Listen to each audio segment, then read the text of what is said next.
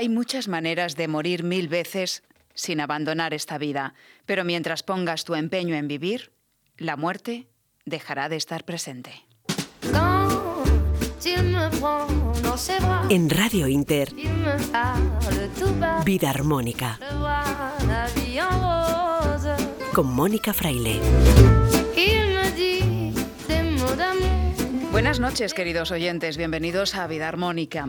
Hoy es un día especial, un día para recordar a los que ya no están, a los que ya han partido, especialmente en una pandemia como esta, en una pandemia mundial que nos ha enfrentado cara a cara y crudamente con la muerte. Ese destino que todos compartimos sin excepción, que para algunos es el final de todo y para otros simplemente un tránsito, un nuevo comienzo. Al margen de lo que podamos creer sobre la muerte, elaborar el duelo es necesario, es imprescindible despedirse, aunque sea en la distancia, honrar, avivar la llama en nuestros corazones y recordar a todos aquellos seres queridos que dejaron su huella y un legado que sigue vivo en nosotros. Hoy queremos despojar a la muerte de sus ropajes macabros, de su rostro cadavérico, de ese miedo ancestral que sigue despertando la dama de la guadaña en la mayoría de los seres humanos. La necesidad de despedir y de honrar a los muertos, de realizar ritos funerarios, siempre ha estado presente desde el inicio de los tiempos. Las comunidades prehistóricas ya creían en los espíritus, en una comunidad de difuntos y en la vida en el más allá. Hoy la muerte nos hace reflexionar sobre el valor de la vida.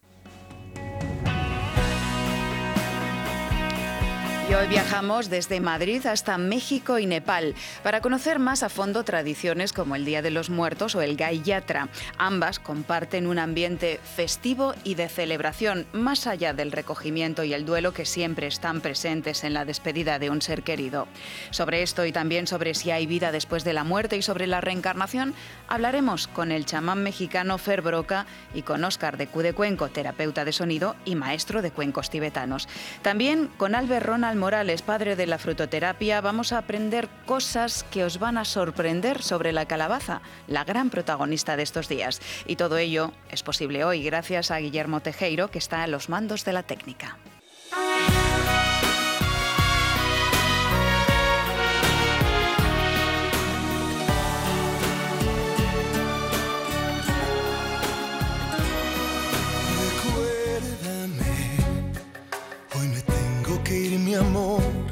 Recuérdame. Hoy miramos a la muerte para aprender a vivir.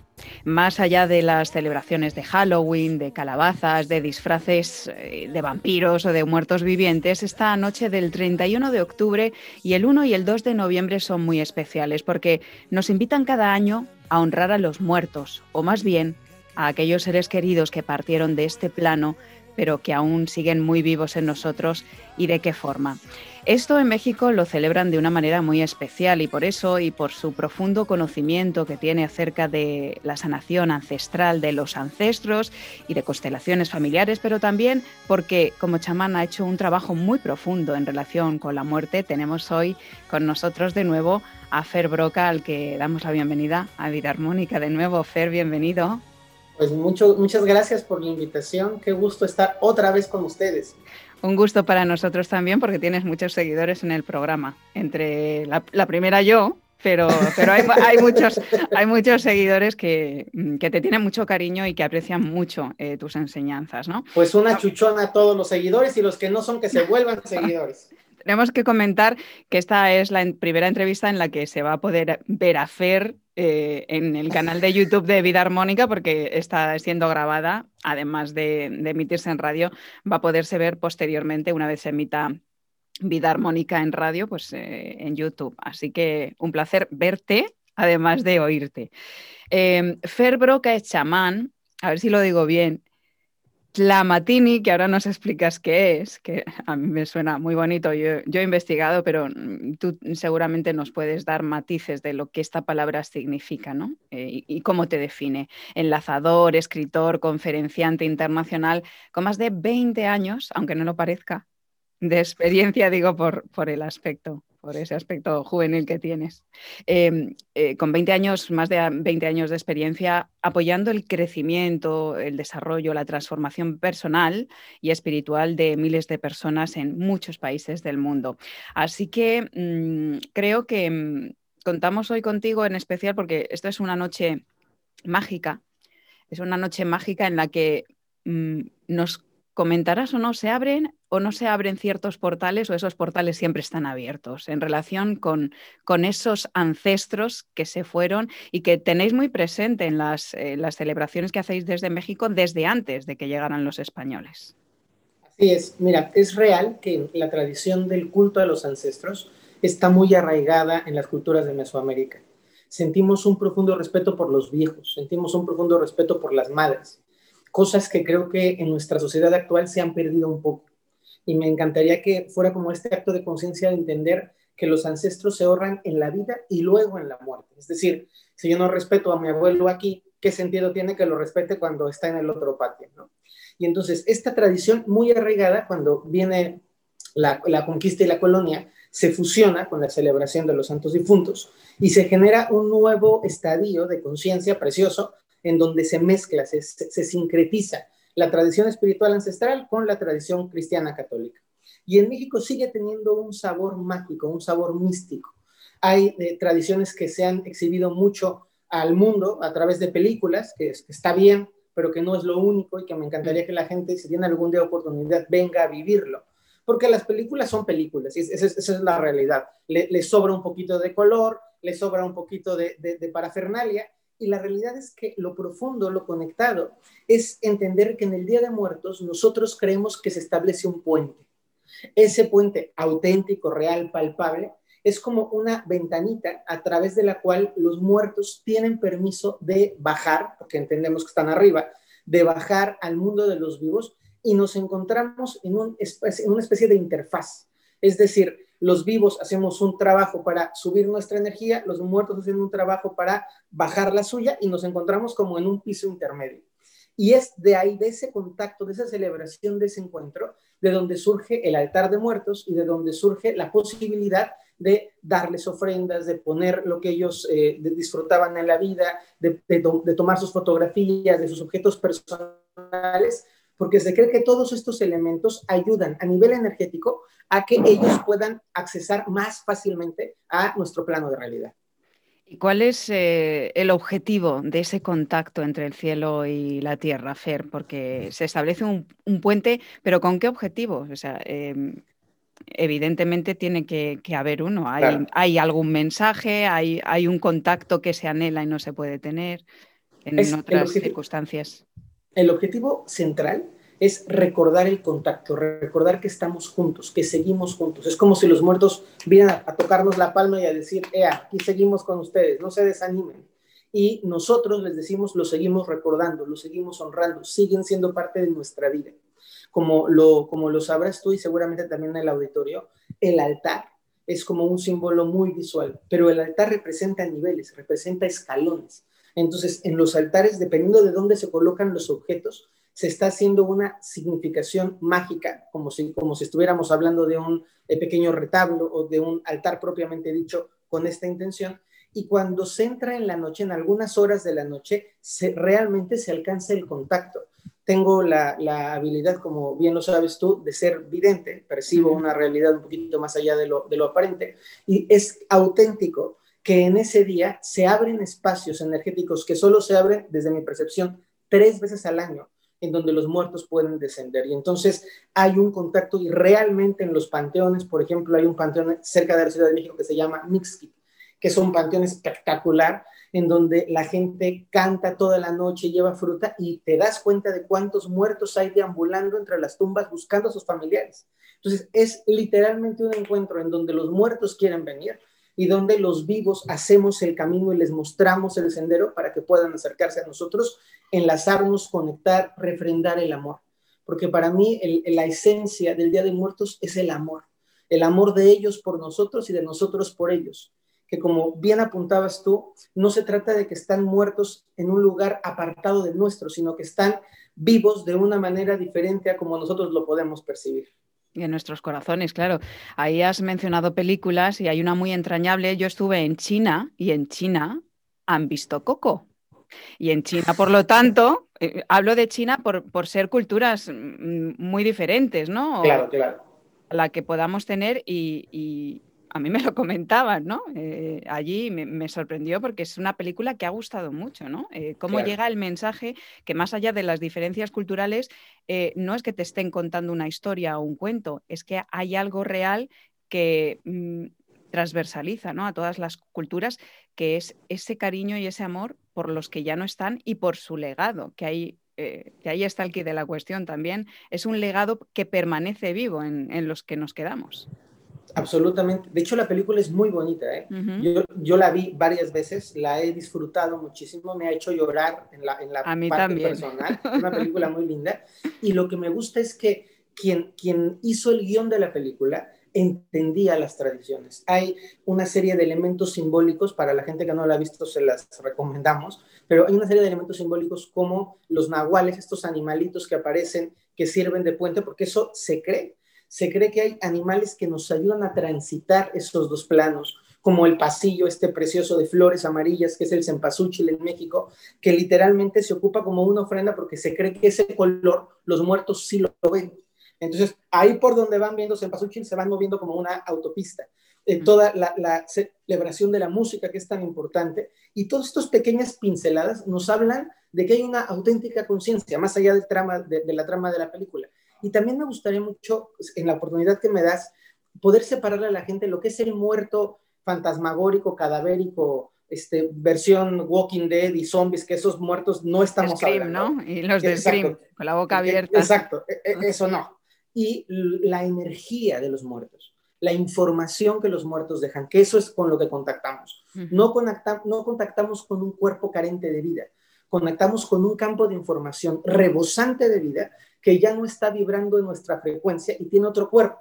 Entonces, eso hace una gran diferencia, porque no es el conjurar a los muertos de la mesa, sabes, del espiritismo, es poder decirle a esta energía que vive en nuestra casa, porque fue quizá la casa de nuestros abuelos, a esta energía que vive en nuestras tradiciones, que vive en nuestro recuerdo, que está en la fotografía, compartamos un poquito, escuchémonos, convivámonos y expresémonos el amor. Hay mucha gente que a todo esto que estamos hablando le, tiene mucho respeto. Quisieran a lo mejor o anhelan poder o abrazar a, un ser querido que, ya se ha ido, pero, pero tienen miedo de que eso suceda porque no comprenden bien que, esa presencia eh, se pueda dar y, bueno, da un poco de, repelús. Sin embargo, hay que comprender que, que es, natural, ¿no? Que, ellos ya no están en un cuerpo físico, pero que siguen estando, que hay una energía que sigue estando como tú muy bien percibes, ¿no? Y otras muchas personas también. Claro. Sí, también decirle a esta gente que le da un poquito de miedo, que piensen, si tu papá te quería en la vida, tu papá te quiere en la muerte. Entonces no hay ningún miedo de abrazar a tu papá muerto, porque esencialmente sigue siendo la misma conciencia, el mismo cariño, el mismo vínculo y el mismo amor. Si nosotros nos muriéramos hoy, a la gente que amamos la seguiríamos amando en la muerte. No, no tendría yo por qué pretender hacerle daño en la muerte alguien que amé y que quise muchísimo en la vida. Entonces, siempre y cuando sus altares, sus peticiones sean para sus muertos familiares, es decir, para mi familia, para mis ancestros, para mi legado, no hay bronca. El problema es cuando jugamos, que eso sí me parece peligroso e importante remarcarlo, jugamos con los muertos, cuando no los respetamos, cuando no lo honramos, cuando queremos ver a ver qué se nos aparece, ahí sí, señoras y señores, ese camino no va, o por lo menos no va en lo que estamos hablando nosotros. Eh, por ejemplo, estás hablando de la Ouija o de juegos eh, que pueden hacer muchas personas que no son muy conscientes de lo que están invocando, ¿no? Eh, totalmente desaconsejado, totalmente desaconsejado. Desde mi perspectiva, absolutamente, porque primero, los muertos están en su lugar y segundo, los vivos estamos en nuestro lugar. Entonces, es diferente que yo toque la puerta para mis ancestros a que yo toque la puerta para ver qué muerto me conteste. Eso es, eso es. Sí, sí. Bueno, ya que estamos hablando del Día de Muertos en México, aquí no hacemos los altares, pero sí hay una tradición que se está perdiendo, pero que se conserva todavía en, muchos hogares, que es el de prender velas eh, a, esos fieles difuntos, sobre todo en la noche del 1 al 2 de noviembre. Vosotros conserváis también todas esas, todas esas fechas, ¿no? Y esto nos pone en contacto con eso, con los que no están ya aquí, con, con recuerdos de, muertes eh, que hemos padecido, porque la ausencia pues es difícil de llevar, pero también nos pone en contacto con un miedo que llevamos permanentemente con nosotros como seres humanos y más en ciertas sociedades como la occidental, que hemos, eh, bueno, pues hemos desarrollado un auténtico temor ¿no? a la muerte porque preferimos no mirar. Eh, si pasas, a mí me pasaba de pequeña, pasaba por un cementerio y por aquello de no miro al cementerio no vaya a ser que, y esto le puede pasar a mucha gente y sé que le ha pasado a, mucha más gente, ¿no? Pero la muerte es parte de la vida, Fer, y va con nosotros y podemos vivir, pero están muertos, muertos en vida. Es, un, concepto que creo que es, es importante aclarar, ¿no? Mirar a la muerte para aprender a vivir. Además, en psicología eh, hay eh, técnicas que recomiendan esto para perderle cierto miedo a la muerte o en general a la vida también. Y tú aquí mm, tienes experiencia porque como chamán nos hacen pasar por pruebas que tienen que ver con esto, ¿no? Así es. Sí, fíjate que me, encanta cómo lo, narras, cómo lo cuentas, porque pensamos que la muerte es solo ese momento en el que el corazón se para y dejamos de respirar. Pero a lo largo de la vida experimentamos muchas muertes. Morimos a la infancia, morimos a la casa materna, morimos a una relación, morimos a un trabajo, morimos a un ciclo. Los españoles murieron a las pesetas, nacieron al euro y se muere, se muere a tradiciones y a costumbres. es, hay muertes muy simbólicas. Entonces, Creo que le tenemos miedo a la, entre comillas lo digo, la última muerte. Pero tenemos que tenerle más miedo a no llegar vivos a la última muerte. Es decir, hay gente que ya la última muerte ya ni la siente porque ya estaban muertos 15 años antes de que el corazón se parara. Y esta también es una invitación linda de las tradiciones de encender la velita, de celebrarlo, porque nos recuerda que estamos vivos. Y mientras estamos vivos y mientras estamos aquí, podemos, y ese es un mensaje que me encantaría que se quedara en el corazón, podemos honrar a nuestros muertos viviendo la vida. Puedo decirle a mi mamá que es muy doloroso que se haya ido o incluso en el extremo caso de dolor de un hijo, que me parece que es la muerte más difícil de sobrellevar. Podemos decirle a mi hijo, a mi madre, yo estoy aquí y voy a ser feliz y voy a disfrutar y voy a gozar y luego me voy a encontrar contigo. Porque lo que sí le quiero decir a toda la gente que nos escucha es que eso que nosotros percibimos como muerte por falta de nuestra conciencia en realidad es solo un paso a continuar el camino. Sería algo así como cuando el, niño aprende a hablar y se muere al silencio, el silencio verbal, y entonces es, ya se murió mi niño. No, solo aprendió a hablar un idioma nuevo.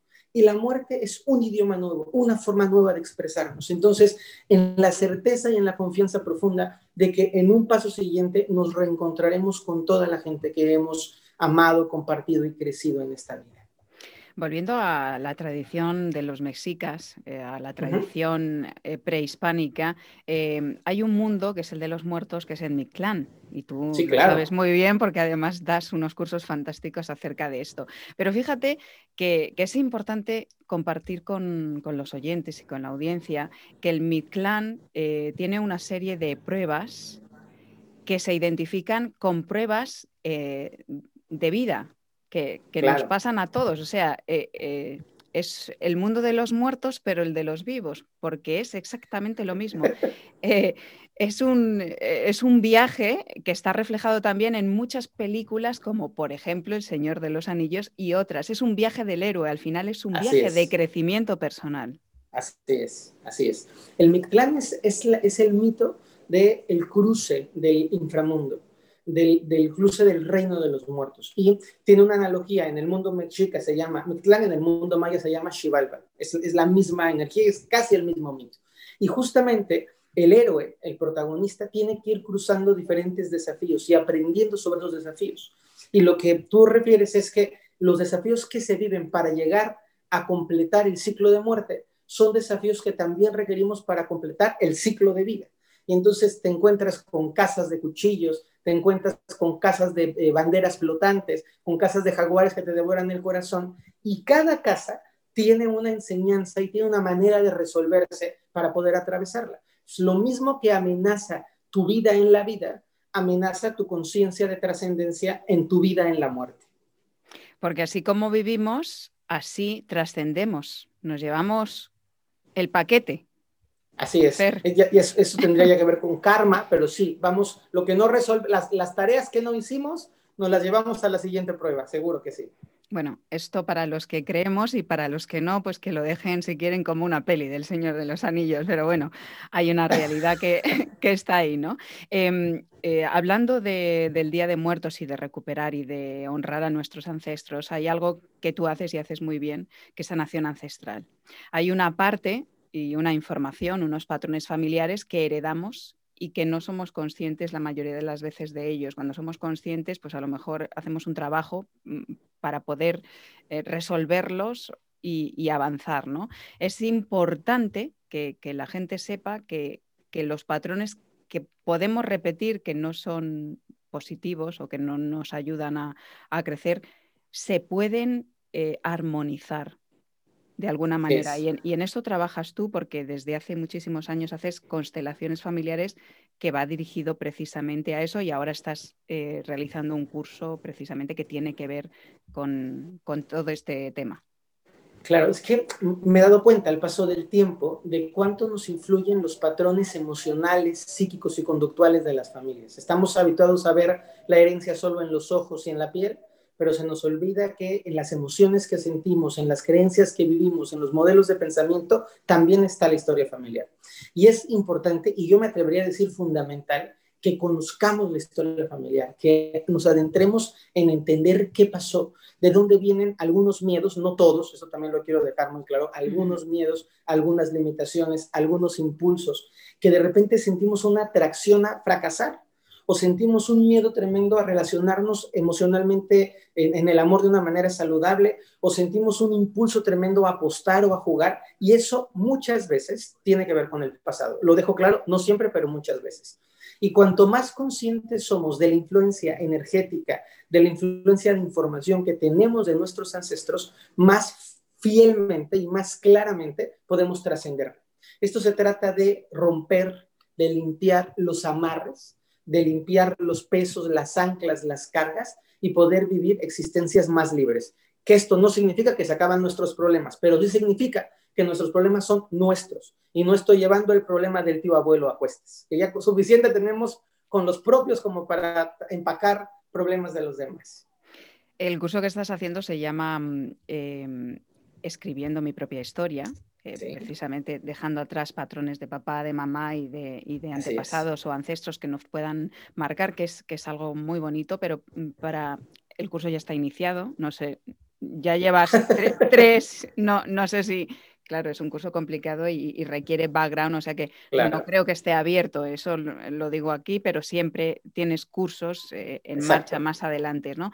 Eh, para aquellos que se hayan quedado con ganas de, curso, con ganas de saber más, aunque trataremos temas de constelación familiar contigo más adelante y otros temas, ¿qué consejo nos puedes dejar hoy aquí eh, para empezar ese camino hacia la realización, hacia escribir tu propia historia, ¿no? Para aquellos que han vivido eh, de cara a los demás o siguiendo los deseos de los demás y nunca se han atrevido a hacerlo o a escribir su propia historia me, cuesta trabajo sintetizar un consejo cuando veo tantas cosas maravillosas, pero haría y les, comparto el, el, de oro, el más bonito. Cuando miramos atrás y tenemos enojos con los padres y miramos que los padres hicieron o no hicieron lo que nosotros queríamos, tenemos que atravesar ese velo de que papá y mamá tenían que ser perfectos, de que papá y mamá tenían que hacer lo correcto, de que papá y mamá eran ideales y tenemos que mirarlos como un hombre y una mujer como dos personas que hicieron su mejor esfuerzo, que de acuerdo a sus circunstancias, a dónde nacieron, a cómo fueron criados, sacaron adelante a la familia como pudieron. Y desde esta posición compasiva frente a papá y mamá, antes de papá y mamá, tenemos que aceptar desde el fondo del corazón que ellos nos aman y que nos aman mucho y que nos aman como saben amarnos y que nos dieron desde su amor lo que nos podían dar. Y esta posición de decir, mis papás me quieren muchísimo, son unos torímbaros, están atrapados, no sabían hacerlo diferente, pero eso no quita su profundo amor por mí. Y cuando en el alma lo entendemos, algo de nuestro corazón se libera y nuestra vida comienza a mejorar. Bien, pues lo dejamos aquí porque además no tienes más tiempo, tienes una agenda muy apretada. Eh, dejamos eso, la celebración del Día de Muertos como un aprendizaje de vida, ¿no? Y como una apertura de corazón hacia nuestro legado, que, es importante, ¿no? Eh, para vivir el presente y para afrontar el, futuro de otra manera. Y se nos ha quedado en el tintero el chamán Ferbroca, vamos a, a recordar. chamán, pero Tlamatini, ¿qué es Tlamatini? Te lo cuento rapidísimo. Tlamatini es una palabra náhuatl preciosa que habla de la, en el pasado se hablaba de, las, de los que sabían cosas. Los Tlamatini somos los filósofos de alguna manera, los conocedores de la tradición. Sí, un chamán, pero no solo un chamán de práctica, sino un chamán de estudio, de profundidad, de una autorresponsabilidad. Y una frase linda de, los Tlamatinis descrita en libros de traducción eh, hispánica castellana, dice que el Tlamatini es una tea que alumbra pero no quema y es el clamatín es la lucecita que te va iluminando el camino y que te va mostrando el siguiente paso a dar. Pues gracias por ser esa lucecita. Fer, y gracias por estar de nuevo con nosotros en Vida Armónica. Para terminar, eres, eres, de los pocos que no tienen miedo a la muerte, ¿verdad? Ninguno. no, puedo decir, no puedo decir que le tengo ganas, pero sabes, Mónica, cada día vivo tan bonito que el día que me toque estoy listo para irme con una sonrisa. Pues muchas gracias, Fer. Un placer tenerte con nosotros y hasta la próxima, que espero que sea muy pronto. Un, gran abrazo y un saludo a todo el auditorio. Los quiero mucho, españoles. Mucho, mucho, mucho. Recuérdame. Hoy me tengo que mi amor. Recuérdame. No llores, por favor. Haz que tu vida sea plena, porque vivir no es simplemente estar vivo. Vida armónica.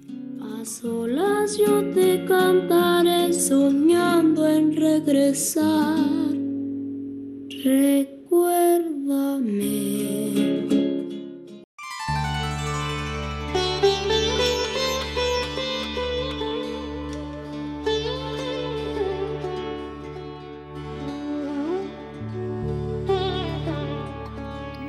Y ahora viajamos hasta Nepal para conocer más sobre cómo honran en otras partes del mundo y otras religiones a sus muertos. Su fiesta especial se llama Gai Yatra. Es una celebración que incluye desfiles en las calles, música y también baile.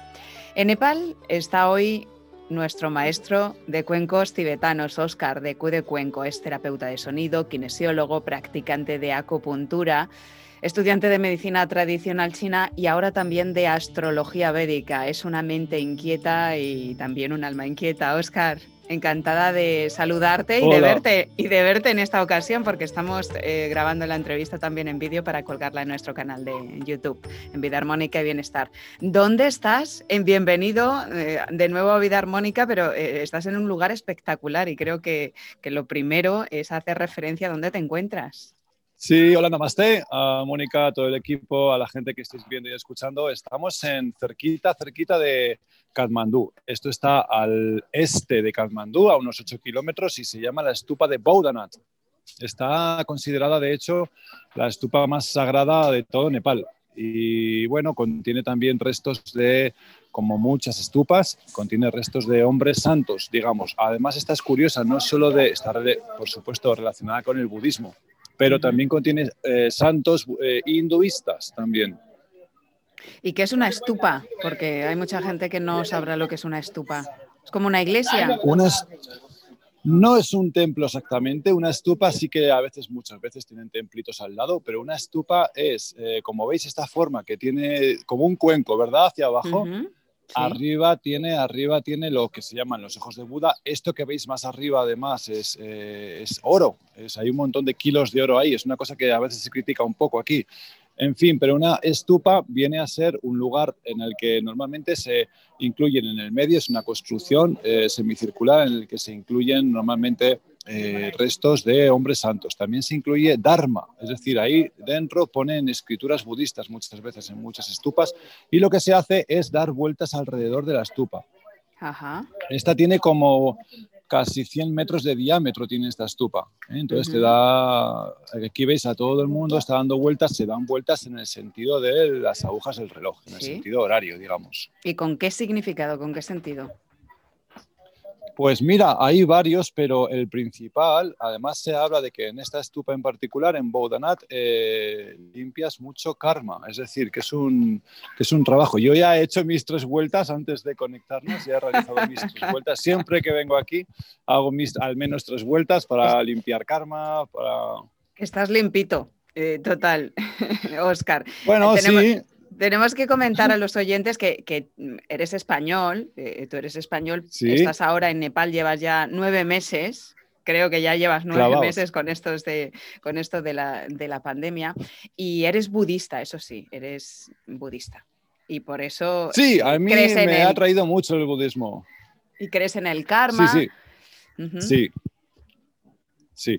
sí, me acerco mucho al budismo. Eh, no me gusta ser dogmático, pero sí que es cierto que, bueno, mi, filosofía, digamos, mis creencias sí que comulgan mucho con el budismo, especialmente más que el budismo que se practica aquí en Nepal o en Tíbet. Yo comulgo y tenía mi maestro, sobre todo, maestro Kosen, en, la escuela Zen, del budismo Zen.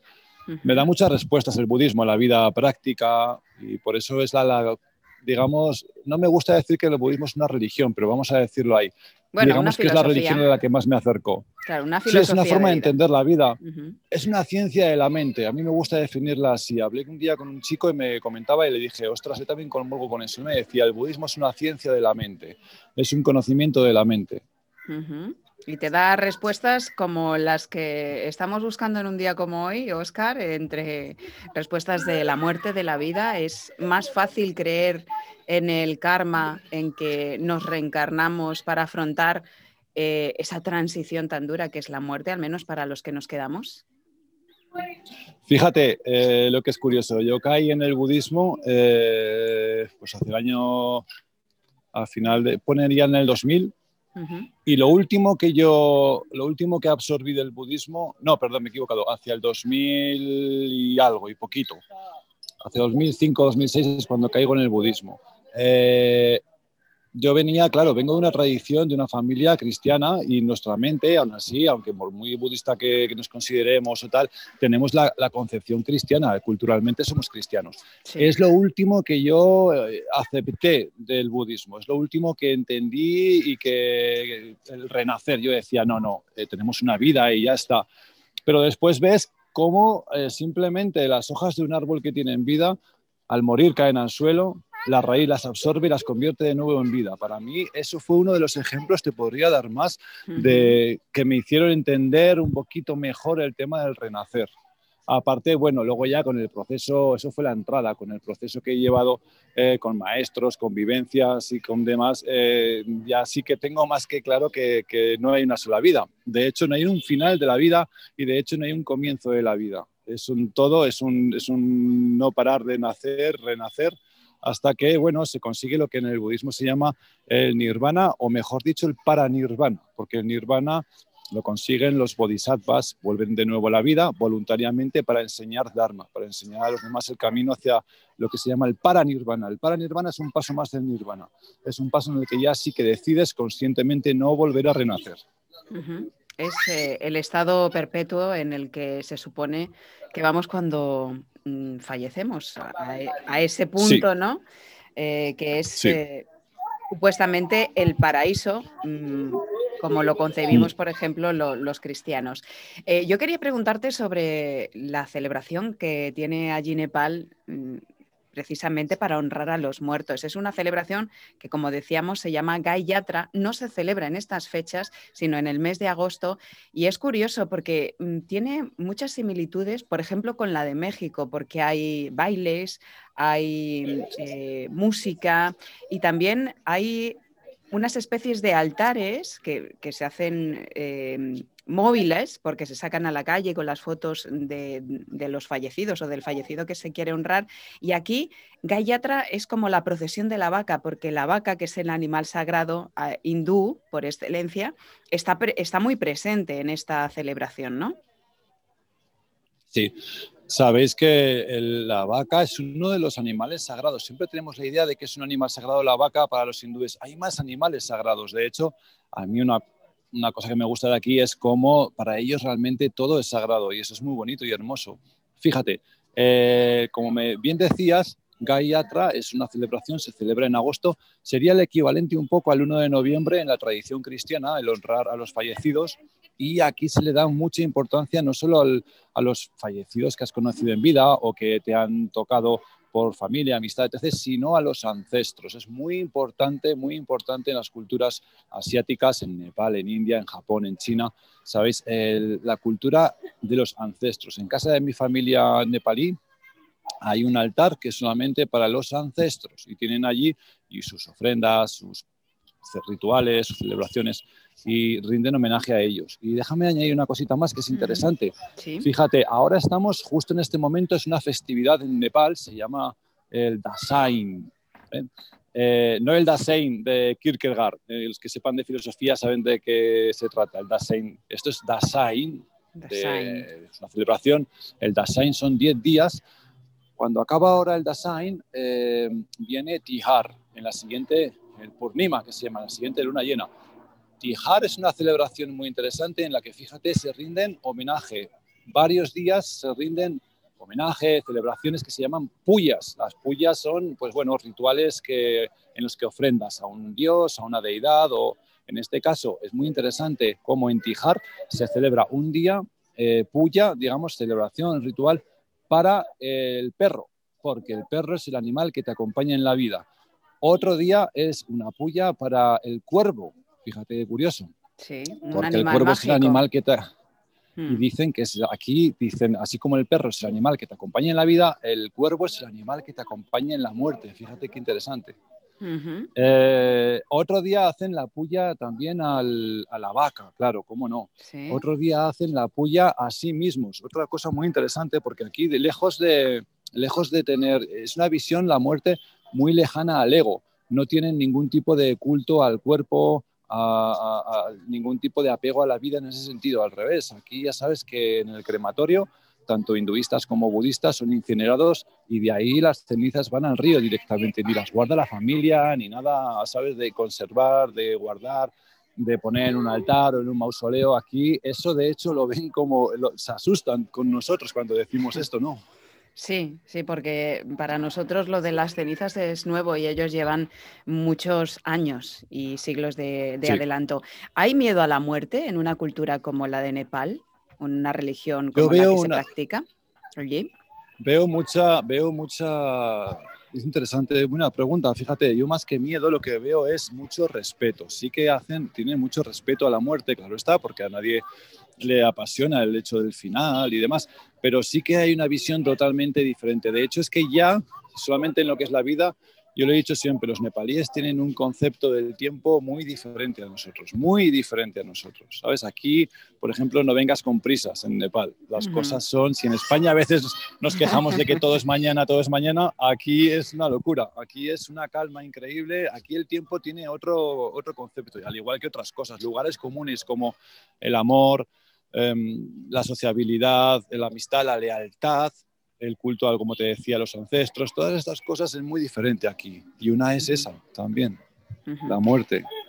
Interesantísimo, Oscar. Nos estamos ya quedando eh, sin tiempo y yo quería eh, comentar eh, que te queda muy poquito tiempo ahí en Nepal, que vuelves a Europa Sí. y, y bueno, coméntanos cuáles son tus, tus planes inmediatos.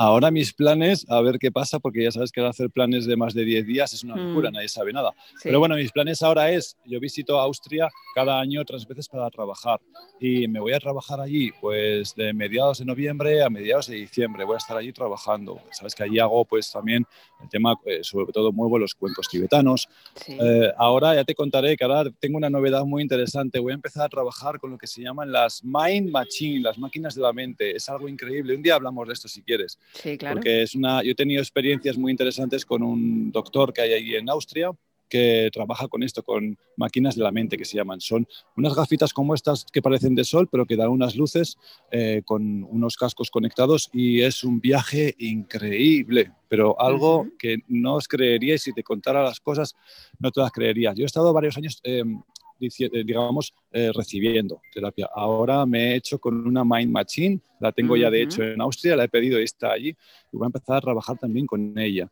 Pero bueno, básicamente sabes que mi trabajo se basa en la terapia de sonido sobre todo, y voy a ir allí. Luego en España quiero estar, voy para Barcelona, luego voy para Madrid, quiero entregar cuencos tibetanos a gente que me ha dicho que también queríamos compartir experiencias con gente, pero voy a estar en Aragón, que sabes que yo soy de Calatayud. Sí, ahora está confinado, por cierto.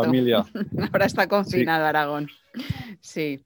está la cosa complicada y, lo de hacer planes hay que ir adaptándose, ¿no, Oscar? quería también, porque eh, em, hoy has hecho un concierto eh, de cuencos tibetanos y para aquellos eh, que no hayan podido disfrutarlo, ¿dónde podemos eh, conectar para disfrutar de todos los beneficios que nos aporta esa terapia de sonido que son los cuencos tibetanos? Bien, hoy sábado tenemos luna llena. Para astrología védica es luna llena en Aries. Y entonces he hecho un concierto muy interesante en el que por Facebook Live, pero quien no tenga Facebook lo va a encontrar en el YouTube, en mi canal Q de Cuenco. Si pones Q de Cuenco, terapia de sonido en el YouTube, ahí estoy. Y he puesto bueno, en unas horitas va a estar el concierto ahora. Mañana domingo seguro que está ya colgado. perfecto.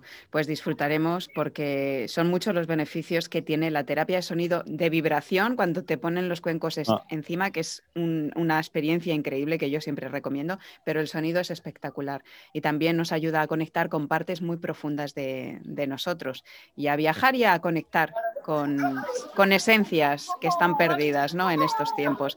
Oscar, ha sido un placer hablar de todo esto contigo y del, y del, Gai Yatra, que es una festividad que tuvo su origen en un rey que había perdido a su hijo y entonces eh, pidió a todas las familias que salieran a la calle como una forma de consuelo con sus vacas. Y luego su mujer estaba triste y pidió que, que, la hicieran reír, ¿no? Entonces me parece precioso el cómo la vida y la muerte en este caso se entremezclan en estas eh, celebraciones y nos dejan el antídoto ¿no? para superar ese tránsito o esa despedida que muchos creen que es definitiva y que es eh, celebrando la vida. Así que gracias, Oscar, por estar hoy con nosotros y enseñarnos esta maravilla, esta estupa y este lugar tan especial que limpia karma. Que nos llegue a nosotros también un poquito que no nos viene mal a ninguno. sí, dime. Déjame añadir una cosita a la última, 10 segundos. Yo pienso, no lo pienso yo, lo he escuchado también a otros monjes y tal, eso lo hablé con monjes y tibetanos, de que realmente cada día nacemos y cada día morimos. Al despertar ah. estamos naciendo, al irnos a dormir es una muerte, digamos. ¿eh? Entonces por ahí vamos a perder el miedo a la muerte. El miedo no vale para nada, fijaos en la vida. ¿Cuándo en tu vida has tenido un episodio de miedo y te ha valido para algo? Es precaución, toda es poca, pero miedo cualquiera es mucho. Gracias, Oscar. Quedo... A ti, Mónica, un abrazo a todo el equipo. un besazo y hasta la próxima. Hasta pronto. Chao, chao, chao. Hablamos. Gracias a ti también. Chao, chao.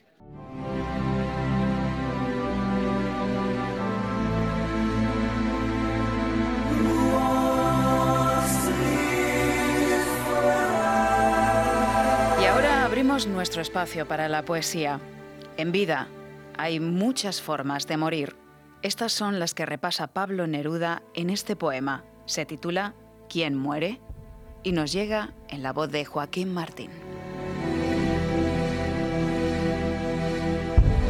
Muere lentamente quien no viaja, quien no lee, quien no oye música, quien no encuentra gracia en sí mismo.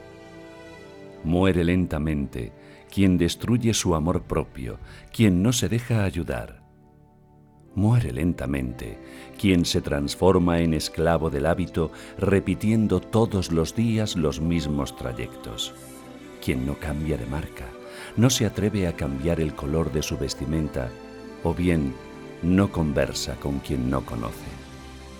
Muere lentamente quien evita una pasión y su remolino de emociones, justamente estas que regresan el brillo a los ojos y restauran los corazones destrozados muere lentamente quien no gira el volante cuando está infeliz con su trabajo o su amor, quien no arriesga lo cierto ni lo incierto para ir detrás de un sueño, quien no se permite, ni siquiera una vez en su vida, huir de los consejos sensatos. Vive hoy, arriesga hoy, hazlo hoy, no te dejes morir lentamente, no te impidas ser feliz.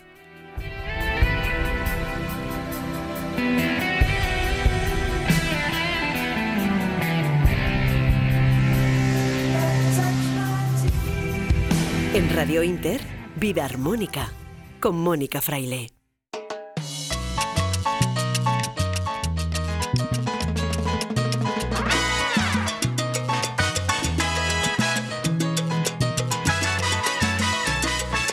Ellas son las reinas de Halloween, pero también es un alimento muy rico en nutrientes, en vitaminas y minerales. Baja en calorías, es muy versátil en la cocina porque con ella se pueden preparar una amplia variedad de platos, cremas, sopas, ensaladas, pastas o postres, por ejemplo. Hoy la calabaza es la protagonista de nuestra sección de alimentación saludable y consciente. Albert Ronald Morales, fundador de la frutoterapia.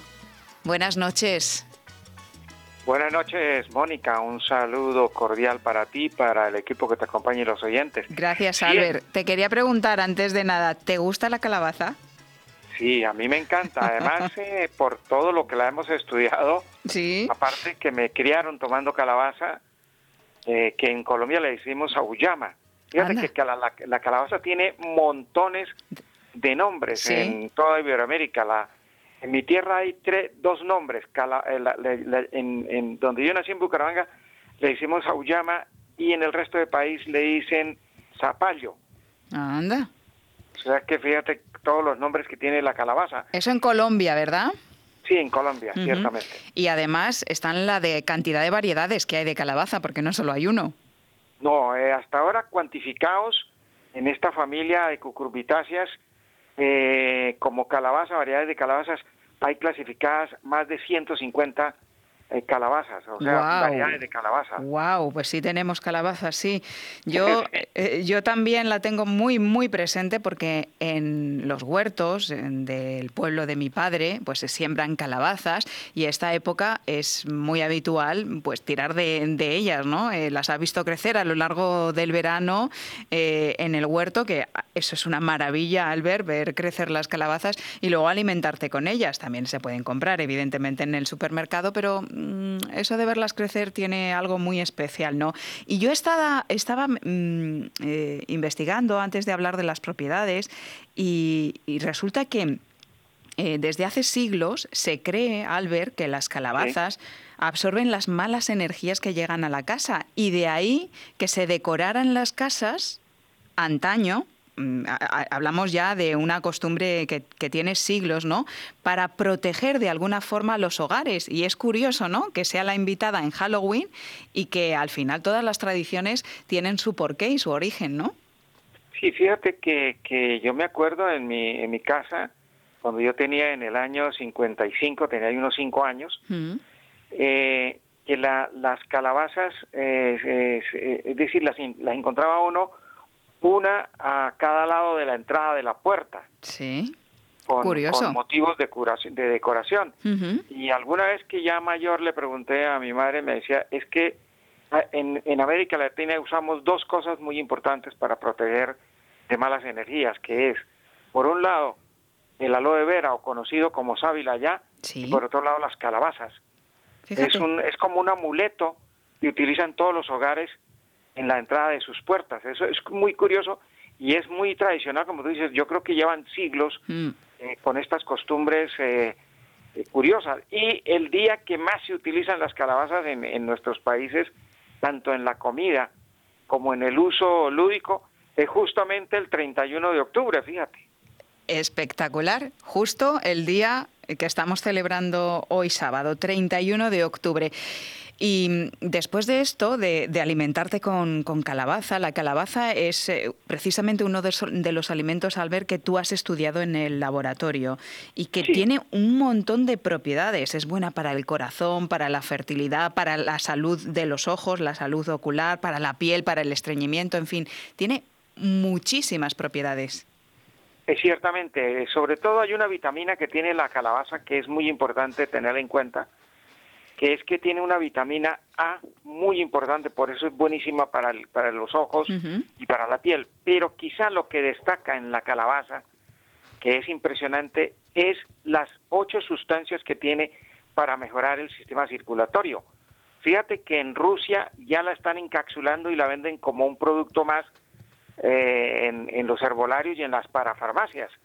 Es decir, que no solamente la comen, sino que ya hace parte de los complementos que se, se utilizan eh, especialmente para las varices y para todo lo que tenga que ver con la circulación, el retorno para los problemas de microcirculación asociados, por ejemplo, con el jingo biloba, la calabaza, es quizás uno de los tratamientos mejores que hay para los, esas pequeñas telarañitas que se forman en las piernas, eh, los nuditos que se forman por, por el problema de las varices, los terigios, que también es una especie de varice en los ojos, y también para la hemorroides. O sea, fíjate que si hablamos en qué interviene la calabaza, Mónica, eh, es básica, especialmente en enfermedades que tienen que ver con nuestro sistema circulatorio que es tan importante en nuestro organismo. Y tiene vitamina C, fibra, potasio, alber, vitamina E, beta-carotenos, que, además se ha demostrado eh, que, previenen el daño degenerativo, ¿no? Sí, sí ciertamente la, la retina, el nervio óptico, la mácula, tiene que ver mucho con los betacarotenos. Y además hay que acordarnos también que la calabaza también es muy rica en retinol, que es otra sustancia maravillosa que tiene que ver con todo lo que tiene, con la salud de nosotros y especialmente con la piel los ojos y el cabello.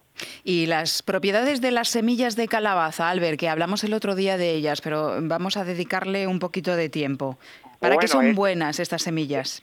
Esta es la sorpresa que encontramos en el laboratorio. Solamente hemos encontrado dos productos que son ricos en una hormona que es vital, especialmente para nosotros los hombres, pero que para usted, las, las señoras, las, las mujeres, también tiene un papel súper importante, porque la testosterona, que es la que encontramos en la semilla de la calabaza, no solamente a nosotros los hombres eh, nos permite equilibrar la testosterona y tener el nivel de testosterona adecuado, sino que nos ayuda a desinflamar la próstata, nos ayuda a que todo lo que tiene que ver con la próstata funcione en buenas condiciones pero también es el que nos quita el cansancio a hombres y mujeres. Si no hay un suficiente nivel de testosterona y de hierro, pues vamos a estar cansados, pero si no hay testosterona o muy baja, tenemos la testosterona en nuestro cuerpo va a estar muy baja. Y fíjate que aquí viene una parte que, hemos estudiado con mucho cuidado y que poco hablamos de ella, y es que al tener testosterona, eh, especialmente esta vegetal, pues va a permitir que haya un muy buen, muy buena vida sexual, porque interviene en todo lo que tiene que ver con la sexualidad. Y fíjate que eh, tanto hombres y mujeres, eh, esta es una parte muy importante. Además, es tan importante en la vida que es el motivo de la, de la, de la creación y por lo tanto es una hormona vital para, para funcionar dentro del organismo. Aparte del cansancio, aparte de, de la vitalidad que nos produce, es también una de las hormonas que incide en, la creación de los seres humanos, ¿no? Pues a tomar calabaza y semillas de calabaza, que mm, las podemos tomar en ensalada, en yogures, en el desayuno, en infinidad de cosas. Y la calabaza desde asada hasta postres. Hay recetas por internet muchísimas, Albert. Sí, ciertamente. Yo me acabo de comer eh, al desayuno una tarta de, calabaza que estaba ah. absolutamente espectacular. Yo esa la tengo que hacer. He visto una receta con, eh, con eh, topping de, chocolate, bizcocho de calabaza y chocolate, que esa cae, esa cae. esa es una maravilla, te la recomiendo. Está eh, de muerte, como dicen. Pues muchísimas gracias, de muerte y de vida, porque la muerte tiene que ver con la vida y es lo que tratamos hoy. Albert Ronald Morales, un abrazo muy fuerte y feliz día de todos los santos y de los fieles difuntos, que es lo nuestro, es nuestra tradición. Un abrazo muy fuerte. Un abrazo igualmente para ti, para el equipo que te acompaña y todos los oyentes.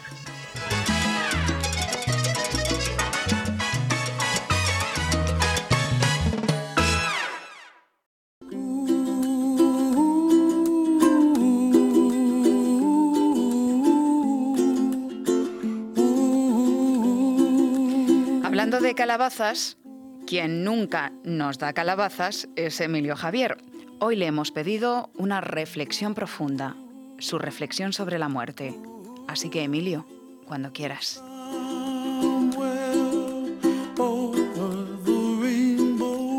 La muerte no es que me lo haya tomado siempre de forma trágica, pero siempre me la he tomado muy en serio.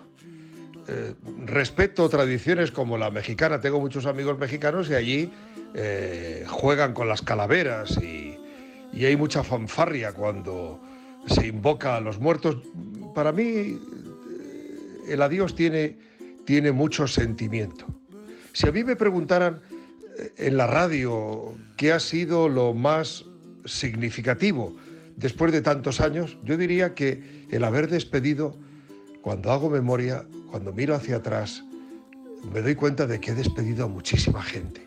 Escritores, políticos, deportistas, gente muy señalada de ese tiempo que me ha tocado vivir. Para mí, adiós es la palabra más triste del diccionario.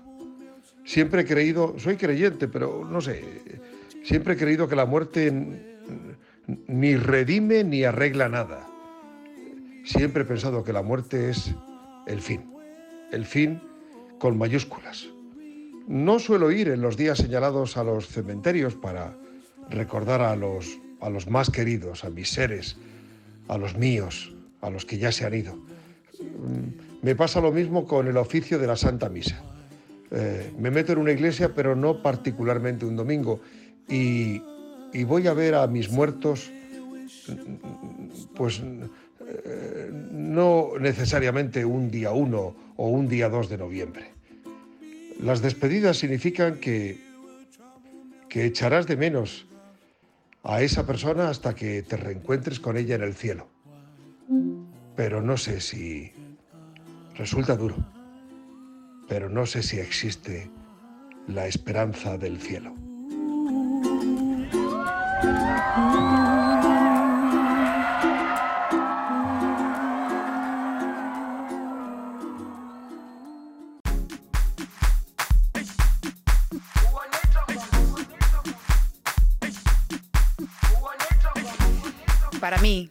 El cielo es la esperanza.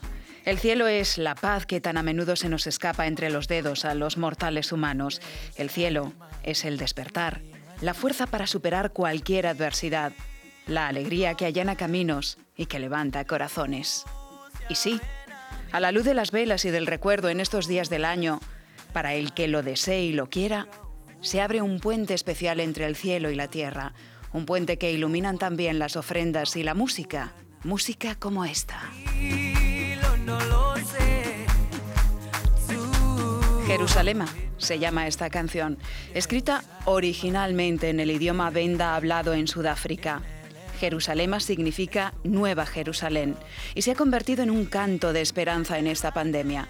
Hace referencia a la ciudad celestial, a ese hogar del cielo al que todos buscamos regresar no importa la religión que profesemos, porque ese hogar no hace distinciones y en él todos somos uno con todo lo que existe. Ese es el cielo que se abre cuando los corazones vibran al unísono, no importa dónde se encuentren, como ha conseguido este tema que se ha cantado y bailado y sigue bailándose por todo el mundo. Apúntate al challenge Jerusalema o al desafío Jerusalema. Entre el cielo y la tierra hay mucho más de lo que imaginamos.